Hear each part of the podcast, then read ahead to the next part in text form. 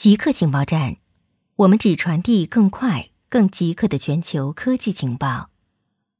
首先插播一则通告：之前每周二播出的极客情报站特别版已经独立更名为《赛博故事》，成为独立专辑。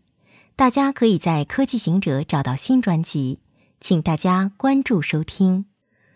日本中微子实验观察到 CP 破坏。一百三十八亿年前，创世大爆炸发生时。每一个粒子都和它们的反粒子同时创造出来，但物理学中的一大不解之谜是：为什么我们今天的宇宙中物质远多于反物质？当然，如果宇宙中正反物质相等，它们相遇会变成能量，最后留下的是充满光子和暗物质的宇宙。前苏联物理学家安德瑞认为，原因可能是 CP 对称性破坏。现在。日本中微子实验 TRK 报告观察到了中微子 CP 破坏。研究团队对比正反中微子，如果物质和反物质完全对称，那么概率应该一样，但他们得到了否定的答案。华为芯片生产计划从台积电逐步转移到中芯。消息人士表示，华为正逐步将公司内部设计芯片的生产工作从台积电。逐步转移到中芯国际来完成，来应对美国出台更多限制措施做准备。一名消息人士称，华为海思半导体在二零一九年底开始指示部分工程师为中芯国际而非台积电设计芯片，现在还不清楚有多少生产外包给中芯国际。无聊的话，你可以帮助 NASA 测绘全世界的珊瑚礁。我们已经以三十米或更高的分辨率测绘了火星和月球。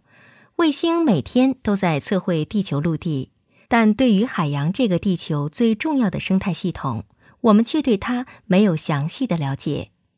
二零一二年，我们只测绘了百分之五的海床；二零二零年，这个数字提高到了百分之六。和陆地的热带雨林类似，珊瑚礁是许许多多水中物种的居住之地。在向提供人类食物和帮助海岸免遭飓风上起着重要作用，但对珊瑚礁的测绘很糟。部分原因是很难看清水下的珊瑚礁。对珊瑚礁进行分类和测绘，如果靠人工的话，是难以负担得起的。因此，NASA 科学家计划使用超级计算机对其进行自动分类。但超级计算机的机器学习算法需要人类的帮助，才能更好的完成任务。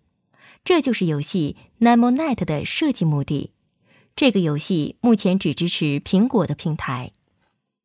研究认为，疫苗怀疑论者高估了罕见情况发生的可能性。两千年，美国宣布消灭了麻疹病毒，虽然有境外输入病例，但由于绝大部分人都接种了。麻疹不会再次爆发。然而，二零一九年，美国爆发了麻疹疫情，大部分病例都发生在没有接种的人群中间。拒绝接种或拒绝给孩子接种的人被称为疫苗怀疑论者。为什么会有如此多的人怀疑疫苗？美国德州理工大学的心理学家提出了一种解释：疫苗有风险，但极其罕见。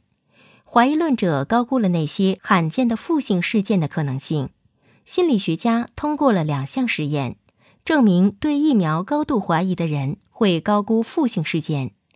研究人员认为，怀疑论者对不同事件发生的可能性没有很好的理解，他们更容易被坊间的恐怖故事所动摇。固定时间，固定地点，我们下次再见。